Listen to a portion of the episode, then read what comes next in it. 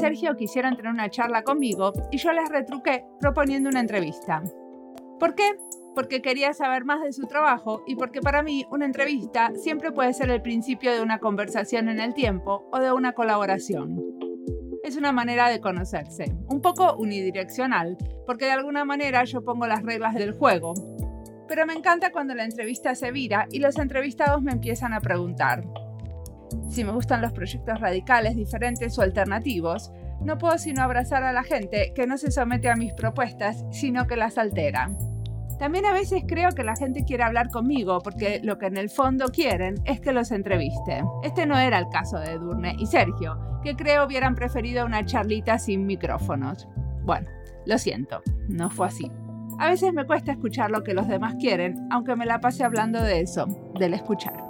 Que se autopropongan también está bueno. Así que si te parece que tenés algo para contar que pueda ser interesante para nuestros escuchas, siempre te puedes comunicar. Pero cuando se comunican conmigo y no tienen ni la más pálida idea del contenido del podcast, entonces me produce un poco de fastidio. Bueno, vamos al episodio de hoy. Edurne y Sergio trabajan en diseño en el INTA, el Instituto Nacional de Tecnología Industrial de Argentina. Sus proyectos tienen el foco en la gente y la justicia social. En este episodio vamos a hablar de tecnologías sostenibles y colaboración con comunidades campesinas del norte de Argentina. Mi nombre es Mariana Salgado, esto es Diseño y Diáspora.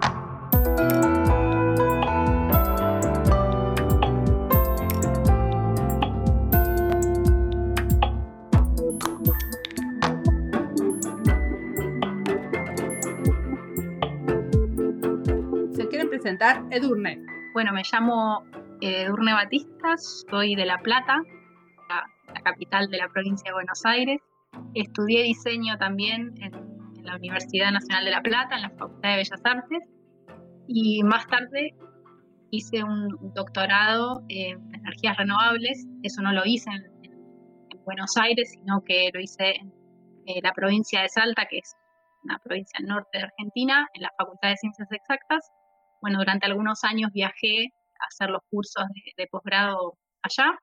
Bueno, desde 2000 13 más o menos trabajo en el INTA, que es el Instituto Nacional de Tecnología Agropecuaria, en un instituto ahí adentro que está dedicado a la investigación y desarrollo tecnológico para la agricultura familiar, que tiene en realidad el instituto donde trabajo, donde trabajamos eh, como injerencia en, toda la región pampeana, es decir, que trabajamos en la provincia de Buenos Aires, en Córdoba, en Entre Ríos, y bueno, en realidad también a veces salimos de, de esos límites. Y desde tiempo antes era estudiante, empecé a dar clases como eh, siendo ayudante a honorem, así que desde ese momento también doy clases en la facultad. ¿De qué das clases? Ahora doy clases de la materia tecnología, que es eh, una materia que está en quinto año. Es una materia troncal de, toda la, de todos los años, pero yo estoy en el último año, tecnología de, de diseño industrial. Así que eso así como muy breve mi presentación. ¿Y cómo se te ocurrió ir a estudiar a Salta? medio raro, sí, porque en el último año de, de diseño está buenísimo. solo que me, eh, me, da mucha curiosidad cómo, se, cómo aparece la idea.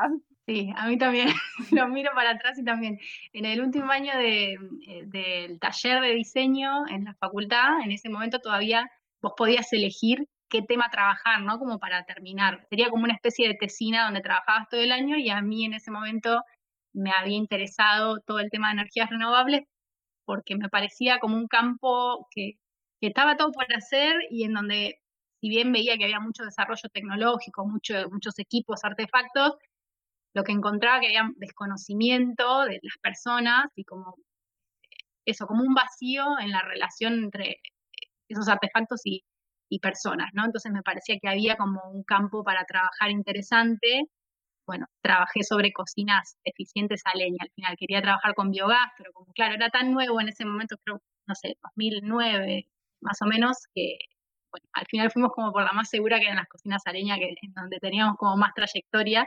Eh, y bueno, y así arranqué a interesarme por esos temas, pero siempre no tan, no desde un punto de vista tan técnico, sino más como pensando en esa relación entre usuarios y, y artefactos. ¿Y vos, Sergio, sos diseñador también? También soy diseñador, nací en un pueblo de acá de provincia de Buenos Aires, Bragado, pueblo agrario, eh, ganadero. me vine a estudiar acá a La Plata, y conocí la carrera por el hermano de un amigo, y vine y me quedé a vivir acá.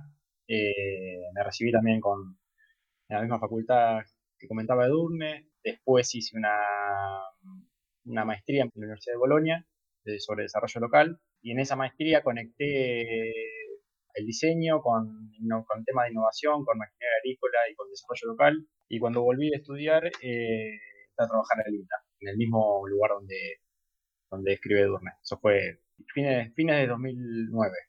O sea que también estás en el INTA. También estoy en el INTA, sí. Y en la universidad estuve hasta hace algunos años, que me tomé una licencia, eh, dando clase, y ahí, inventamos una cosa ahí media, una conexión entre el, entre el INTA y los temas que abordamos desde el INTA y los temas que se trabajan en la universidad en los últimos años. Te voy a contar algo que no sabes de mí, pero yo pasé varios veranos en Bragado porque mi papá construyó eh, unos edificios en de Fonavi, del Fondo Nacional de Vivienda, que están ahí en Bragado. Entonces, eh, mi papá iba y venía y algunos eh, veranos pasé en Bragado, en el club de Bragado, nadando, eso me acuerdo. en el Bragado Club, ahí al lado del acceso. Claro. Mirá vos. Que debe ser el mismo club que vos ibas, ¿no? El mismo y el único. El, único, totalmente. Mira vos. Bueno, tenés la suerte de conocer Bragado, entonces. Muy bien. que es un pueblo. Bueno, perdón, si yo me acuerdo que yo decía pueblo y la gente de Bragado se enojaba. Es una ciudad en la provincia de Buenos Aires. Obvio, porque somos como 40.000 contando todos los cuarteles, sí, obvio. Muy bien. Y entonces, ¿qué, qué tipo de, de, proyectos son los que más los entusiasman de los que están haciendo en el INTA? Hay bueno, en realidad como que todos tienen una misma, o al menos desde mi perspectiva, como que todos tienen un mismo, una misma génesis, que son temas que, están ahí, que en muchos casos son injusticias, reúnen muchas injusticias, que están generalizadas para la mayoría, ¿no? Mm, digamos, injusticias en, la forma, en los modos de trabajar, injusticias en los modos en que se pagan los trabajos, injusticias en el sentido que hay gente que no puede acceder a determinados alimentos que se producen ahí cerquita por, por las formas en que estamos organizados como sociedad digamos, hay un, elemento común en, muchos de los temas que trabajamos que están asociados a eso. Sí, que incluso eh, por ahí lo que no te comentamos, que el instituto en donde trabajamos tiene como lo interesante de que tiene, y es raro para una institución como el INTA, tiene puesto el foco en los sujetos, en la agricultura familiar que es muy diversa, pero eso que, dice Sergio, como esas injusticias o problemáticas, son muy generales, varían eh, están en todos lados, varían obviamente de acuerdo a la región, al sistema productivo y demás, pero esas dificultades de acceso, por ejemplo, acceso a la energía, de acceso a tecnología, a las relaciones de poder que se generan por la posición que tiene la agricultura familiar, es un poco lo que, lo que motiva. Y si bien hay proyectos muy diversos, como que eso, todas tienen el, mismo corazón de alguna manera y le ponemos bastante corazón también para, para sostenerlos. Y tienen un eh, abordaje común, digamos, también, ¿no? la forma en que abordamos los problemas, que tienen que ver bastante con el espacio que inventaste, en este que estamos, ¿no? Me refiero. Eh, esa forma de construir los problemas también, digamos, tienen todas su mismo hilo conductor. Bueno, pero cuénteme un caso de algo que empezó así, hicimos tal cosa.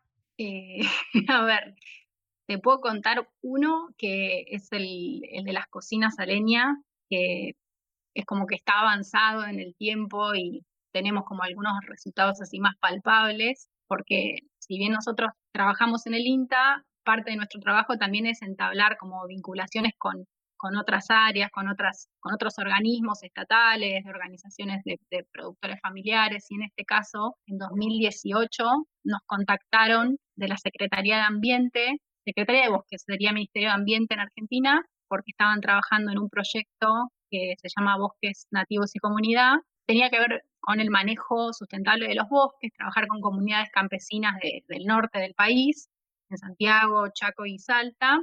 Y bueno, un proyecto financiado por el Banco Mundial, este, no, no con fondos de INTA ni nada, pero uno de los componentes de ese proyecto era el manejo sustentable o el uso sustentable de bosques para abastecer de energía a comunidades que usan leña básicamente para, subsistir, para calefaccionarse, para cocinar, para todo. Entonces nos llamaron diciendo, bueno, este proyecto debería, es un proyecto, nosotros decimos medio enlatado, ¿no? Porque viene ya con ciertas normativas y cosas que hay que hacer, preguntándonos si teníamos eh, idea, si podíamos ofrecer una cocina leña para esta gente. Medio que parecía que empezábamos con el pie izquierdo porque habíamos estudiado, ¿no? Cómo son esos planes de implementación de cocinas a leña con comunidades eh, indígenas, con pueblos originarios, eh, con campesinos, y nos decían eso, queremos una cocina y nosotros decíamos, che, pero no sabemos si cómo, cómo cocina esta gente, cómo, qué uso le va a dar. Arrancamos medio con el pie izquierdo, pero igual nos animamos este, y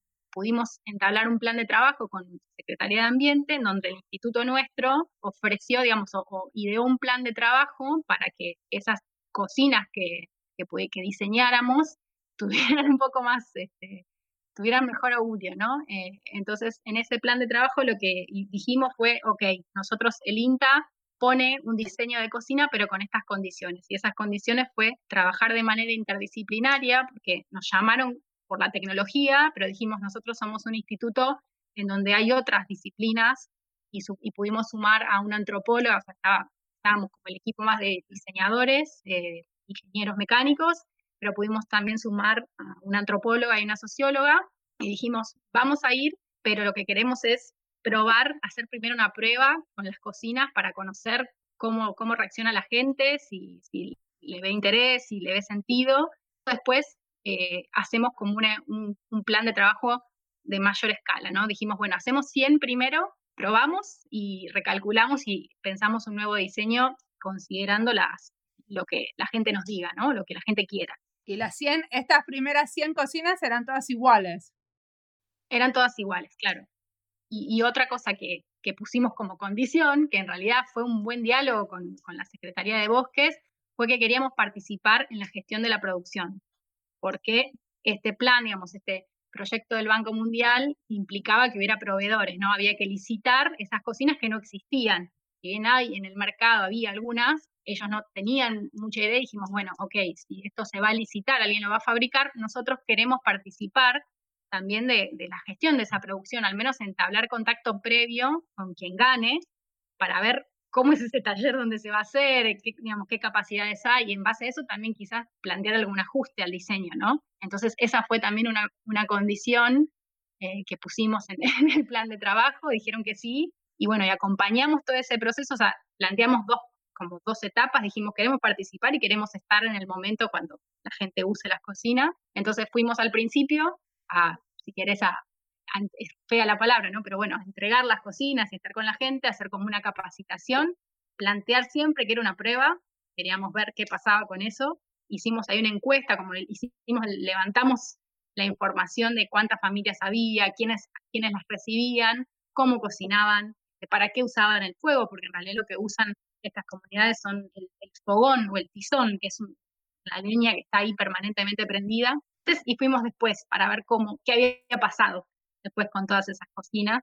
Eh, y estuvo buenísimo también siempre plantear eh, que nosotros no íbamos con una cocina que les iba a resolver, iba a modificar sus prácticas, sino que queríamos sumar una opción más, ¿sí? porque en el marco del instituto, de, la, investigación que hacíamos, habíamos encontrado, identificado que como uno de los problemas, uno de lo que o de, lo que se necesitaba en materia de energía para la agricultura familiar era las opciones, ¿no? Diversificar lo más que se pudiera eh, los tipos de artefactos y fuentes de energía posibles, ¿no? Entonces fuimos por ahí. ¿Por qué diversificar el tipo de artefactos? Si vos le entregabas una cocina y esa cocina era para cocinar y supongo que también para calentar la casa.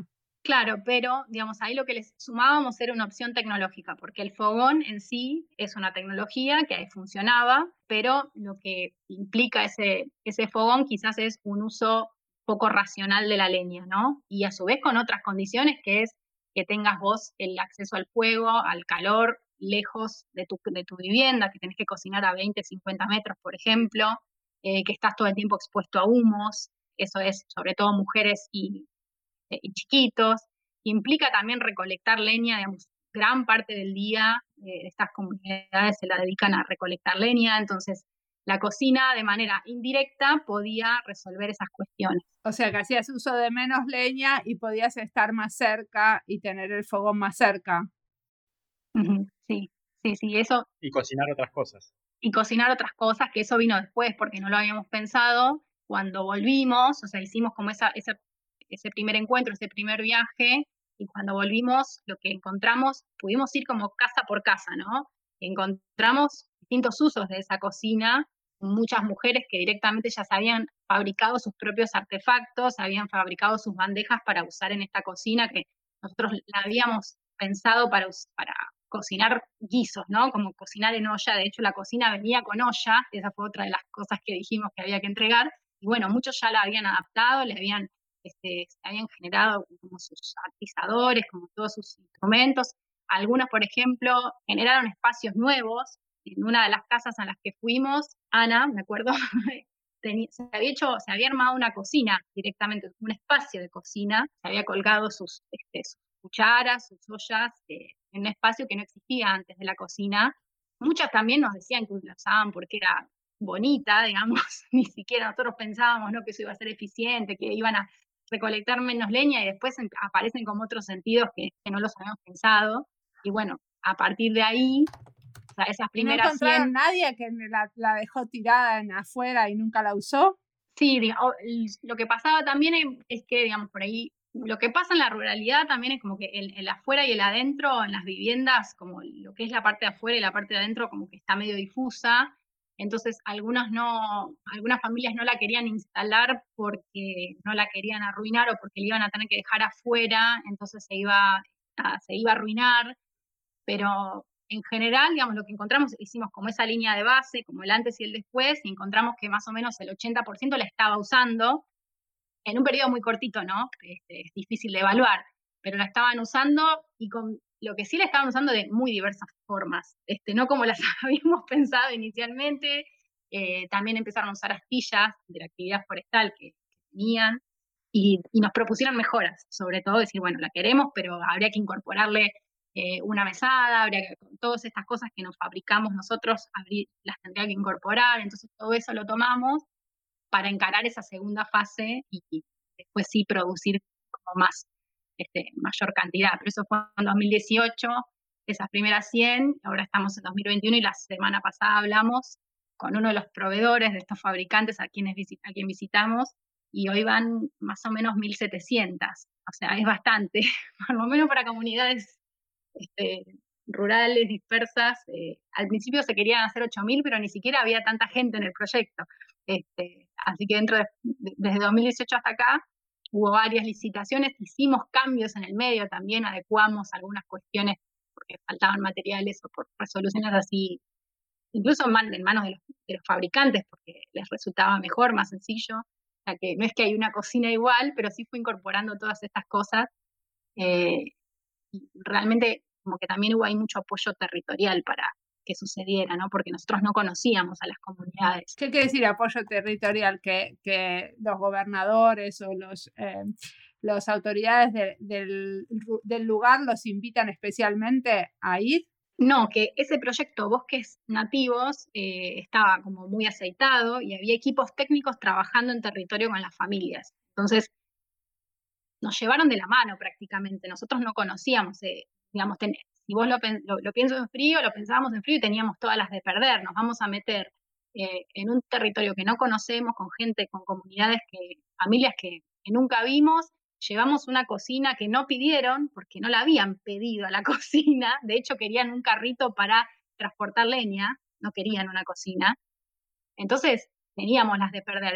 Lo, lo que sí sucedió es que pudimos tener muchas reuniones previas con estos equipos técnicos, con agentes, personas, ¿no? En este caso era una técnica Mai que nos comunicamos y rápidamente ideamos ese plan y ella nos llevó con esto, ¿no? Como de la mano, nos llevó en su camioneta a conocer eso, a esta gente y entramos siempre pensándolo como una prueba, que queríamos escuchar qué era lo que, había que hacer con esa cocina y eso creo que fue, fue exitoso y después que obviamente una vez que ese equipo funciona, el resto lo quería porque habíamos llevado 100, entonces veían que había que otros una familia veía que otros tenían y querían más. Entonces, bueno, después funciona como dispositivo, ¿no?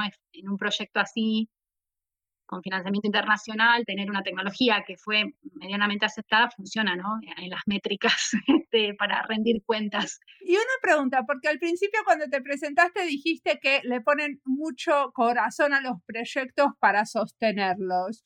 En este caso, o sea, sostenerlos, o sea, ¿quién los ataca? Porque al final tenían financiación para hacer esto. ¿O hay algún tipo de fricción interna? ¿Hay algo que con lo que se tuvieron que pelear durante el tiempo de hacer este proyecto? Eh, en este particular no, porque estaba como bastante armado y nosotros pudimos entrar este, cuando ya había una estructura y esto había un equipo que sostenía. Eh, sí te puedo decir que fue medio de carambola porque en realidad fue un llamado diciendo, alguien tiene una cocina dijimos, sí, nosotros tenemos. Quizás si hubiéramos dicho no o no nos interesa, no pasaba nada. En ese sentido, ¿no? Como que no, no había una directiva o una política que dijera, este, el INTA va a trabajar el Ministerio de Ambiente en esto, sino que fue medio como una voluntad nuestra. Pero en otros casos eh, sí hay como más puesto de nuestra parte en, instancias de, gestión, de formular problemas. ¿no?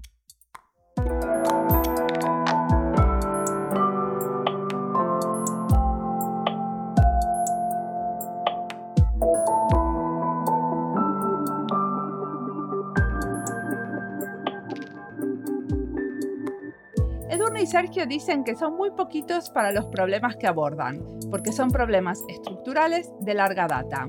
Y eso es verdad. En general, cuando una trabaja en una organización grande que existe hace mucho, es así. Te pones a investigar por qué se toman las decisiones de una manera en particular y ves que hay problemas estructurales de larga data. Ese famoso ejercicio que hacemos los diseñadores de los 5 por qué sirve. No sé si lo conocen. La idea es preguntar 5 veces por qué. Por ejemplo, ¿por qué cuando se cambia una ley no se consulta a la ciudadanía? Porque no hay tiempo ni recursos. ¿Por qué no hay tiempo ni recursos? Porque necesitamos que todos estén de acuerdo en cuáles son los beneficios de esa consulta. ¿Y por qué no estamos de acuerdo en que consultar a la ciudadanía eleva la calidad de lo que hacemos? Porque muchas veces hubo consultas frustradas. ¿Y por qué hubo consultas que no salieron bien? Porque no tenemos las herramientas y no se preguntó con tiempo para analizar los resultados. Todavía no llegué a la pregunta número 5 y sin embargo ya se tocaron varios temas que son de larga data y que apuntan a problemas estructurales. Y siempre se puede ahondar más y entender que muchas cosas se hacen porque siempre se hicieron de una manera. Entonces no está planeado ni el recurso ni el tiempo para cambiar las maneras de lo que hacemos. Este fue un caso ficticio. Pero a veces se pueden dar pasitos y esos pasitos nos dan algo de esperanza, que quizás algo esté cambiando. Sigamos escuchando a Edurne y Sergio, que pueden contarnos más sobre los cambios en las organizaciones.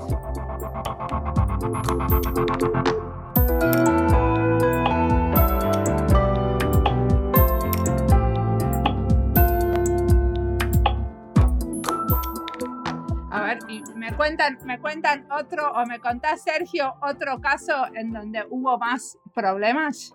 Claro, en realidad, eh, en general los tiempos, o sea, la planificación de los proyectos en el INTE y pasa en otras instituciones, no tienen que ver con los tiempos de la gente en, que está con los problemas en el día a día, ni con los instrumentos de financiamiento que logramos eh, aplicar para, hacer caminar los proyectos.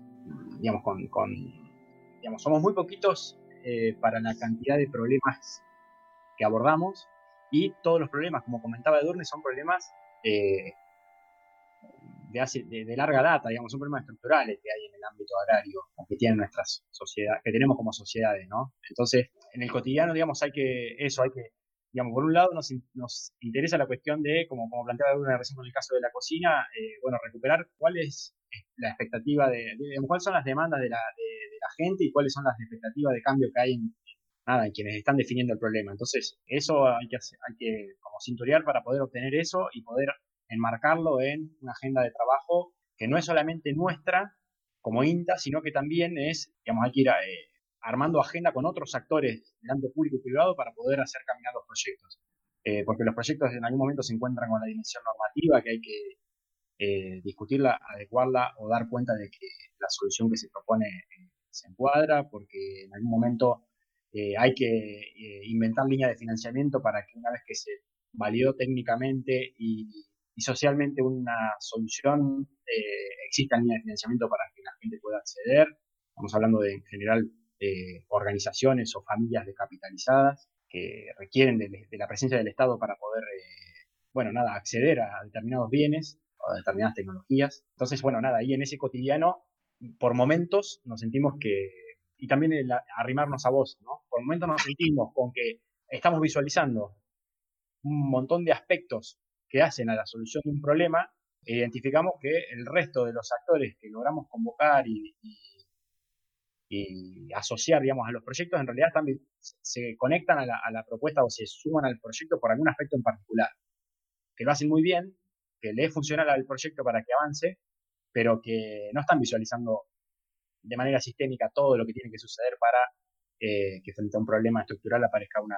Sí, como que están tirando cada uno para su lado y que no ven que en realidad vos lo que tenés que hacer es llegar a algo que es bastante consensuado. Sí, ni, siquiera tiene que ver con la, con, la, con, la tensión en la... En, eh, con intereses distintos, ¿no? Con intereses distintos, sino con que cada uno está, está viendo, digamos, algún aspecto particular. Por ejemplo, no sé, hay algunos proyectos que están vinculados con el, eh, con el área de tecnología de alimentos de INTA, ¿no? Eh, y el área de tecnología de alimentos de INTA eh, es un instituto, digamos, también particular que se enfoca en, la tecnología de los alimentos. Y hacen recontra bien ese laburo. pero, digamos, el hecho de sacar, digamos, recortar el problema que visualizamos en el campo para, por ejemplo, con, envases para, eh, para, digamos, para abastecimiento de hortalizas frescas en los, eh, en los circuitos, digamos, eh, periurbanos. O, digamos, o, en el caso de la leche, digamos, de validar una tecnología para dar cuenta de que se puede procesar leche de determinada manera. ese recorte es tarea nuestra, digamos, hacer el recorte, de llevarlo al ámbito más duro de investigación eh, y desarrollo, obtener resultados, hacer dialogar esos resultados con, con, el proyecto, con la gente, con las otras instituciones, con los, ámbitos donde se legislan las normas. Eh, digamos, a eso nos referimos con estar visualizando eh, frente a un problema y, armonizando agendas de trabajo, ¿no? Sí, más, más, toda la pata productiva que, como decíamos antes, por ahí en, estos años muchos de los proyectos llegaban a una instancia de validación, hablando de tecnología, ¿no? Es decir, bueno, eh, en el caso de la pasteurización de la leche, teníamos un equipo que fue probado, testeado, pero después, para que ese equipo efectivamente le llegue a las personas, hay que gestionar y pensar un plan para su escalado, ¿no? Entonces eso implica otro trabajo, este, de, bueno, de buscar proveedores o de generar esa red de proveedores para que lo puedan fabricar, después buscar financiamiento. Ustedes están en todo, están en, desde el desarrollo de esa tecnología hasta lo de gestionar y pensar en plan cómo escalar la tecnología para pasteurizar la leche. Exacto. Ahí está el problema. Que están en todo el proceso, pero para mí está bueno que también haya diseñadores en, en todo el proceso. Sí, digamos, en algunos casos nos gustaría que, eh, eh, y recuperando otro de los puntos que planteas, yo me escuché tu charla anoche, por eso estoy, tengo tan Yo también. ¿Qué charla escucharon? Las elecciones públicas. Ah, ok. Eh, ahí nosotros estamos esperando, digamos, en algunos proyectos que efectivamente haya un traspaso y que lo tome alguien y diga, che, esto está buenísimo, eh, no porque lo hagamos, porque no hacemos nada solo, digamos, está buenísimo porque son procesos muy colectivos en la toma de decisiones, ¿no? Si bien participamos, digamos, en el día a día en la, en, la gestión, después no, no, estamos solos en las decisiones, son muy consensuadas. Y nos gustaría que, en muchos casos suceda que nos encontramos con un interlocutor que diga, che, esto lo tomamos y... Y va eh, solo. Y vas, claro. En muchos casos nos damos cuenta que si no lo hacemos nosotros, no lo hace otro. ¿No? y que si encima, que si encima se lo entregas a alguien prematuramente y el otro no tiene ganas, es como le tiraste la pelota y así, se cayó y nadie lo tomó. Y entonces el, el proyecto se quedó huérfano o estancado porque el otro te dijo, sí, sí, está buenísimo, pero después no se hizo un espacio para desarrollarlo en su agenda del cotidiano, como vos decís.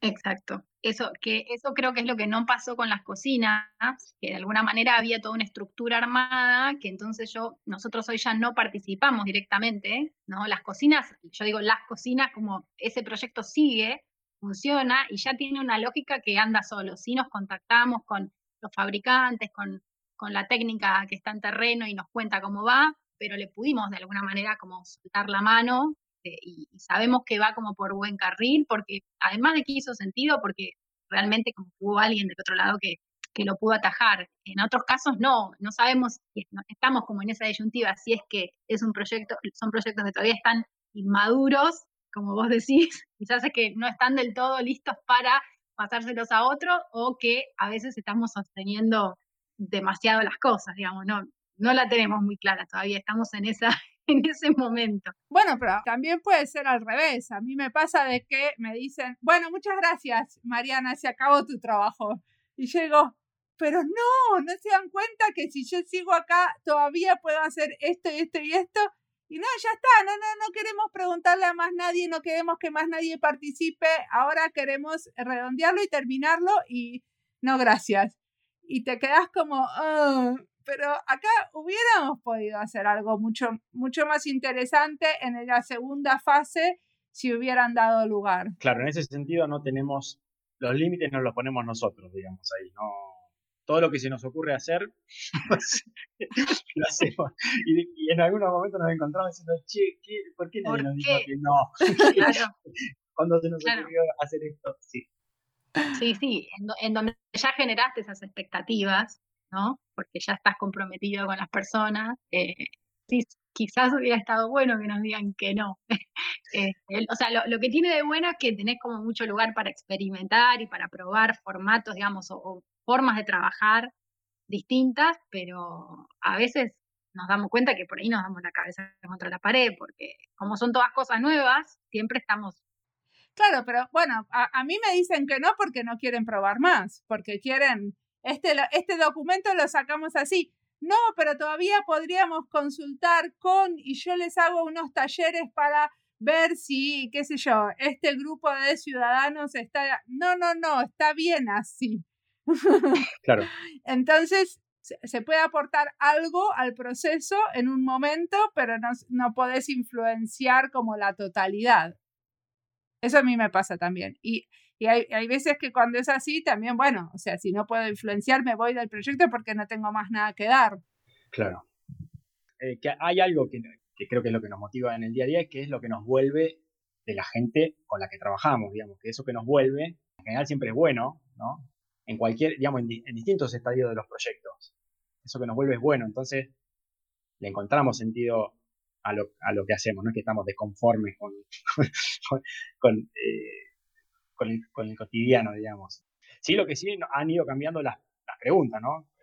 A lo largo del tiempo han ido cambiando las preguntas porque, hemos ido abordando distintos problemas, ¿no? Esto de la, de la dimensión productiva, del escalado de los proyectos, de la producción en serie, de incorporar a los actores productivos que están en el ámbito urbano con el abastecimiento de equipamiento, de tecnología para el ámbito rural, es un tema relativamente nuevo en nuestra agenda estamos vinculados con un montón de empresas, con un montón de privados en los distintos proyectos, y ahí tuve un aprendizaje que, que por momento tampoco es agenda del INTA, sino que es agenda de otros organismos, pero como somos diseñadores y trabajamos con ingenieros, estamos metidos también en eso, y el INTA tampoco entiende muy bien, está bien, digamos, ese mundo, esa dimensión. Claro, porque además de que somos en el INTA somos pocos diseñadores, sucede esto que quizás muchas veces o lo que nos pasaba, ¿no? Que, con algunos proyectos llegábamos y por eso eran otros los problemas, nos preguntábamos qué aporte podíamos hacer, ¿no? En general, desde el diseño, desde la disciplina del diseño, cómo podíamos aportar a tal o cual problema. Medio que ya verificamos que lo podemos hacer, ¿no? Porque nos vuelve, ¿no? Esa respuesta eh, con cada equipo que probamos, que se diseña, que logramos hacer un prototipo, funciona y después lo que, bueno, ahora queremos un poquito más y queremos pensar en cómo eso efectivamente llega y se escala, ¿no? Porque las cocinas o los envases no puede haber uno. El problema lo identificamos en grupos grandes o muchas regiones. Bueno, ¿cómo hacemos para que eso realmente llegue? Ahí nos tenemos que dar una estrategia de escalamiento, que es la que un poco estamos transitando con todos los problemas que eso trae para un instituto de investigación que no, no, y para una institución que no o, al menos en los últimos años, 30, 40 años, no, no ha estado tan aceitada en, pensar en, el escalado de tecnologías, ¿no? máquinas, artefactos, por ahí sí más vinculado a, a los granos, ¿no? porque es un instituto de, tecnología agropecuaria, pero no tanto en este, a, equipos. Pero de alguna manera el INTA tiene que estar midiendo el impacto social de lo que hace. Sí, de pasa que los, esos, indicadores de las instituciones por ahí a veces eh, van de la mano de, bueno, quizás equipos validados, por ejemplo. Y validar, es, esa frase tiene como muchas... Eh, ¿Qué es validar un equipo? ¿Qué sé yo? Por ahí lo probé en el, en el instituto, en el taller y funcionó y ya está, yo cumplí con esa métrica, digamos, con, ese objetivo. O sea, las instituciones también tienen, tenemos algunos problemas estructurales que, digamos, nuestra agenda de investigación está primarizada, igual que la actividad productiva del país, digamos, de la dictadura para acá se desarmaron muchas líneas de investigación que tenían como propósito generar soberanía tecnológica, digamos, eh, vinculada a la de qué nos alimentamos, cómo, quién produce eso. Como que venimos, digamos, estamos en una institución que como herencia esos problemas, ¿no? Entonces, bueno, digamos, los, los, casos, o algunos casos, en cierta medida, también van forzando a volver a, rediscutir, eh, bueno, qué estrategia nos damos frente a un producto que es necesario de manera masiva, pero que mm, el privado que lo, que lo debería tomar no existe o porque, no sé, digamos, hay, hay un proyecto que es un tractor, es un tractor de baja escala, de multipropósito y estamos con el entuerto de, o sea, las, empresas chicas, las, las, pymes chicas no tienen capacidad para producir 100 de esos equipos por mes. Eh, las empresas grandes no tienen eh, ningún incentivo económico para hacerlo porque venden una máquina grande y ya ganan lo que ganarían vendiendo 300 por mes.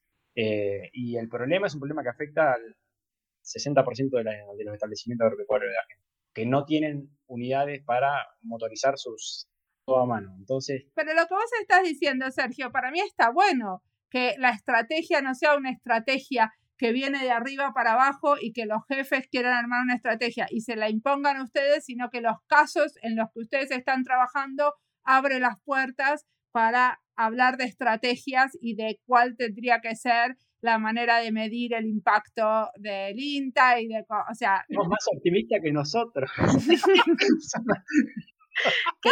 si ustedes tienen el caso y tienen, y tienen la verificación de lo que hicieron, ¿no se puede eso llevar a la estrategia?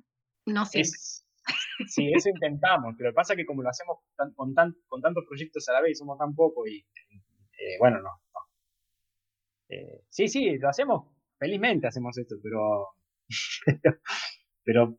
No sé cuánto ustedes se meten en la estrategia del INTA, pero sería como interesante, ¿no? Que no, no estar solamente en el desarrollo productivo y sino también eh, influenciar eh, como la política que tiene el INTA para, eh, para algunos, para, para dar prioridades a las cosas.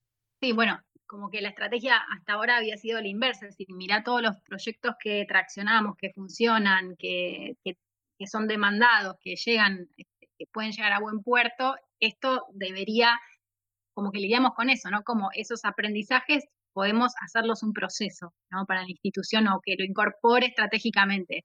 Sí. Bueno, eso no siempre se da, no se da. a veces sí, a veces no, pero más no que sí. estamos en esa. No, pero una cosa es hacer un modelo de un proyecto y otra cosa es decirle a los jefes, ah, charlemos de, estrategia, veamos cuáles son las maneras de medir nuestro trabajo que realmente se reflejen en el tipo de trabajo que nosotros hacemos y no al revés, que ustedes nos metan unos medidores que no nos sirven de nada porque la cantidad de granos no, no vamos a ningún lado midiendo los granos. Sí. no, no estamos convencidos de mi sugerencia. No, no, no. Sí, estamos alineados completamente. Lo que pasa es que, bueno, no siempre eso es escuchado o, a veces no, hablamos el mismo idioma. Para nosotros es una estrategia para esos jefes o, esas este, áreas de la institución que están más arriba, mm, no son lo mismo. Entonces, a veces como esa dificultad en, en la comunicación creo que, nos impide. O sea, lo, lo visualizamos e incluso pensamos, bueno, a ver, tan X cantidad de proyectos que se armaron, esto por ahí implica generar un área nueva de trabajo, generar como este, capacidades, estructuras adentro de la organización que, bueno, que no siempre son atendidas y por eso siempre hay como que terminamos absorbiéndonos nosotros que tampoco, que como cada proyecto es nuevo, tampoco es que la tenemos súper clara. No, y aparte la realidad es que cuando uno es bueno trabajando adentro de los proyectos, nadie te quiere correr de ahí para venir, hagamos un proyecto de estrategia interna, que, o sea, que cuando vos estás de cara al campo, ¿no? De cara, o sea, estás mandando soluciones y sos muy bueno en eso. O sea, ustedes son muy buenos en armar las soluciones que después la gente eh, puede como aceptar y apropiárselas y lo que sea. Entonces es difícil porque a mí me pasa, a mí me pasa parecido en el ministerio, que si, eh, que si me dedico a los proyectos, entonces me llaman menos para otro tipo de trabajos eh, más de procesos internos de, la organización, que al final los necesitamos para poder sostener, hacer un tipo de trabajo en los proyectos en el que creemos y que no, no haya un cortocircuito ahí, ¿no? Sí.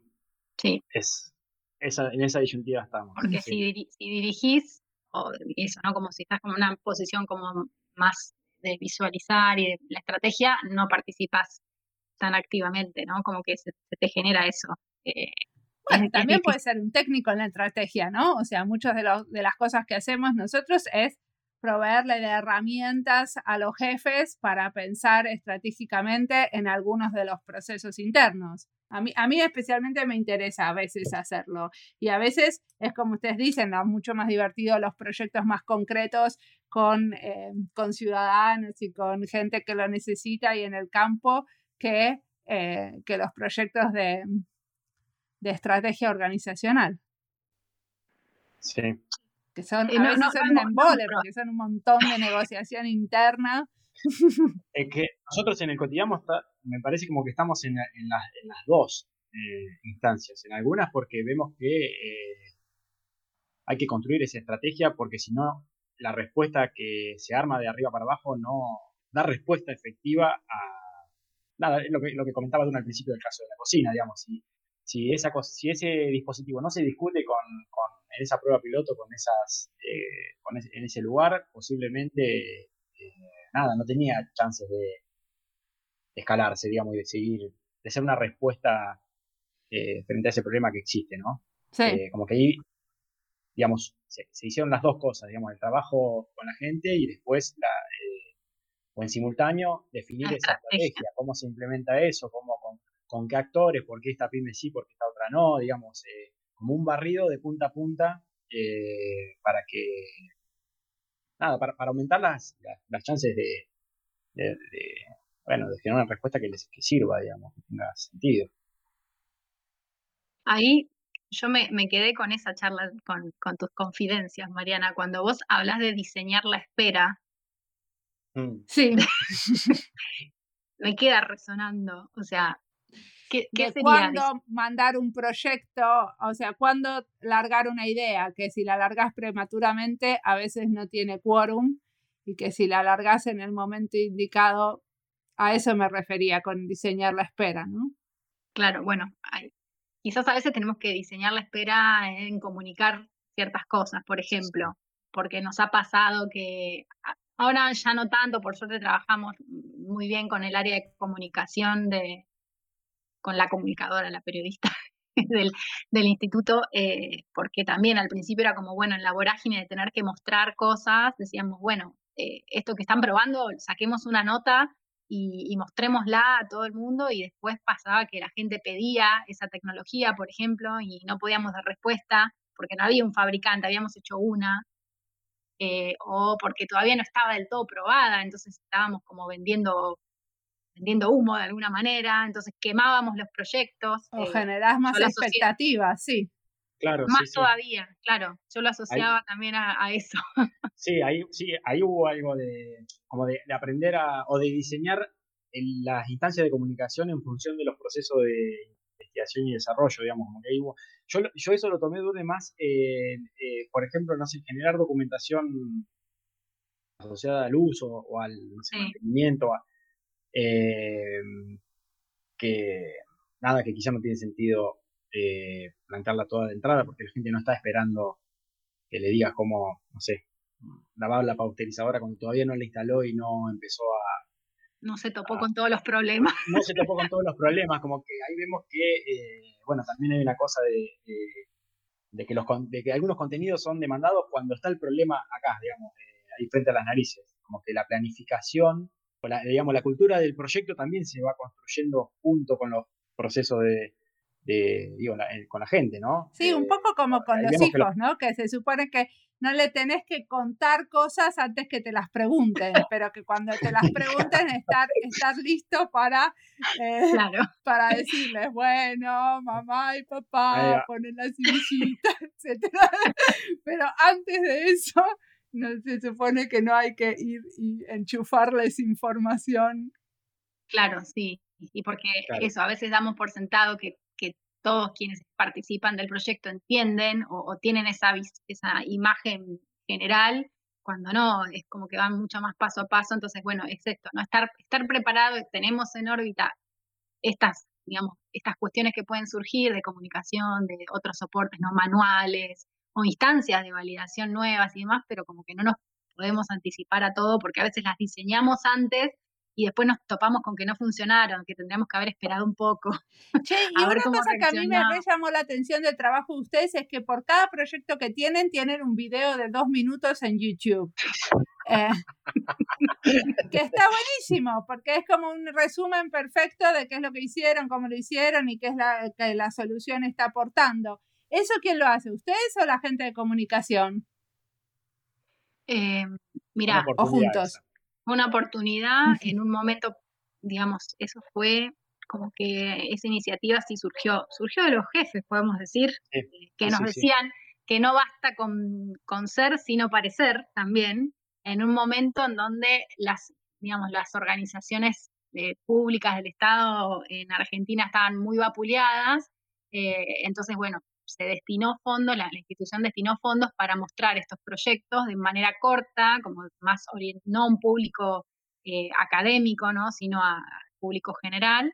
Eh, entonces, bueno, surgió esta idea de los videos de dos minutos, en donde lo que hicimos fue trabajar así muy codo a codo con, con el equipo de comunicación y también participamos en el armado de los guiones, también que esa fue otra, otro, otro viaje, armar guiones para videos, que la placa, aprendí lo que era una placa, esas cosas, eh, y estuvo bueno y, y realmente creo que funciona porque como tienen bastante complejidad, los proyectos eh, son como una buena carta de presentación, resumen un montón.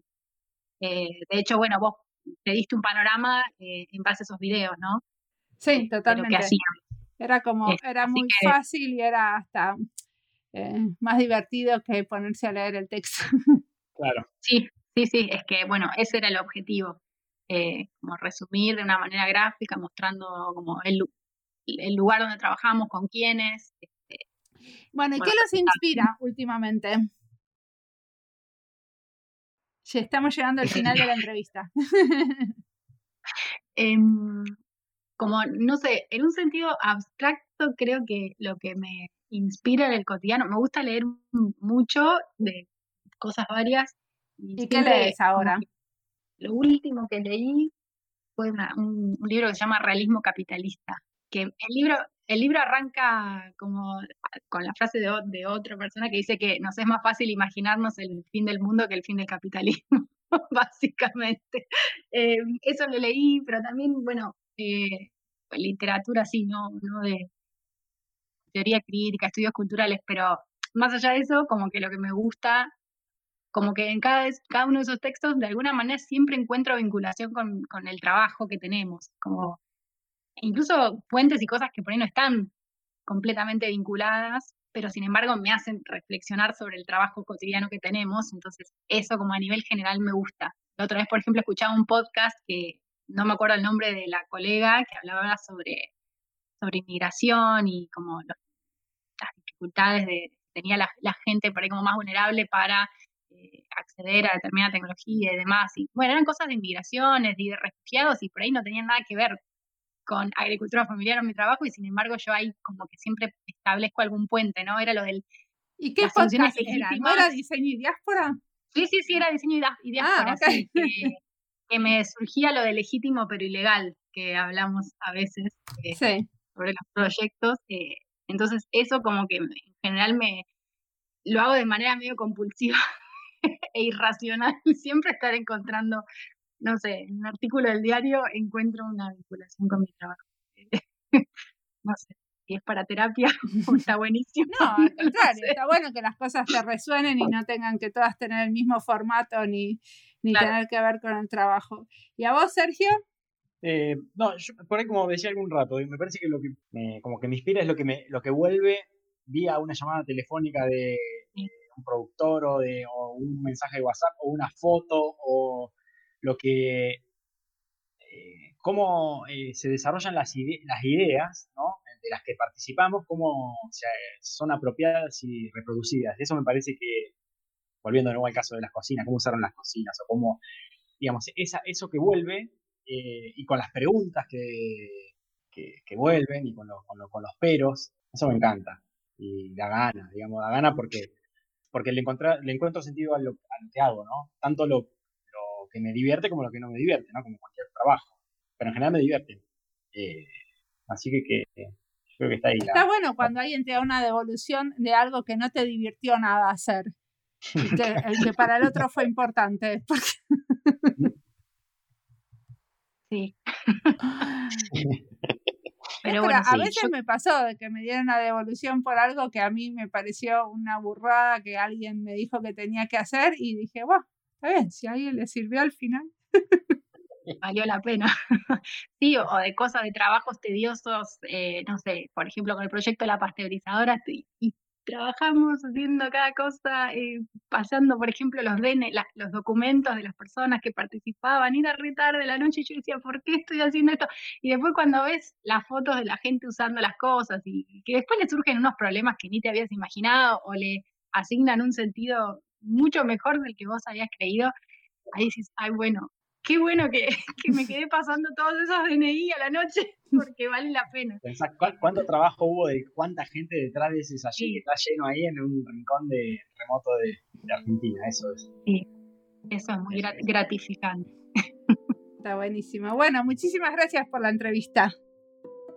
Gracias, gracias por hacernos pensar y cuestionarnos el trabajo.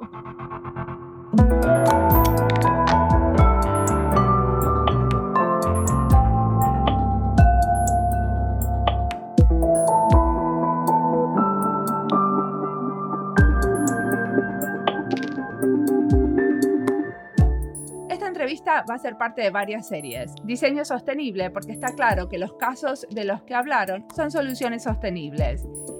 Y ahora me voy dando cuenta que necesito una lista sobre transformación en las organizaciones. Hablamos con varios de estas cosas, pero no armé la lista todavía. Pero hay un episodio con el que quiero hacer puente y es con el episodio donde entrevisté a Omar Crespo, es el número 53. Él nos contaba cómo habían diseñado cocinas con gente de una comunidad maya en Guatemala. Y lo que contaba me resonó con lo que contaron en esta charla. Así que si les interesa el tema de la colaboración con comunidades rurales en el diseño de un artefacto de la vida cotidiana, pueden ir a escuchar a ese y ver cómo se financian y se producen esas cocinas en un proyecto muy diferente. Una cosa más que me gustaría resaltar es cuando Edurne y Sergio dicen que los casos nos fuerzan a volver a discutir las estrategias. Y eso está buenísimo porque se supone que ninguna estrategia está escrita en piedra y solo se hace para reevaluarse cuando el contexto cambia o la gente o lo que sea. Discutir las estrategias y pincharlas es tarea de todos, no se la podemos dejar a los jefes porque son demasiado importantes. Y si los casos nos refuerzan a discutirla, es que estamos en un buen caso, porque no nos refuerza lo que sabemos, sino que nos pone a prueba. Las estrategias se discuten no solo cuando el proyecto es rediseñar la estrategia, sino también cuando nos sentamos a evaluar direcciones de un proyecto. En una época, antes de empezar un proyecto teníamos que relacionarlo con un punto de la estrategia. Y era bastante fácil, pero articular bien la relación, explicarla y justificarla con escenarios concretos no era tan obvio. Sobre tratar de entender lo que no es tan obvio, escuchamos acá. Como siempre, la música del podcast es de Antonio Zimmerman. El diseño de sonido es de Andy Fechi. Este podcast está publicado con licencia creativa común con atribución. Esto fue Diseño y Diáspora. Pueden seguirnos en nuestras redes sociales en YouTube, Instagram y Twitter o visitar nuestra página web diseñoydiaspora.org. No olviden recomendarnos. Nos escuchamos en la próxima.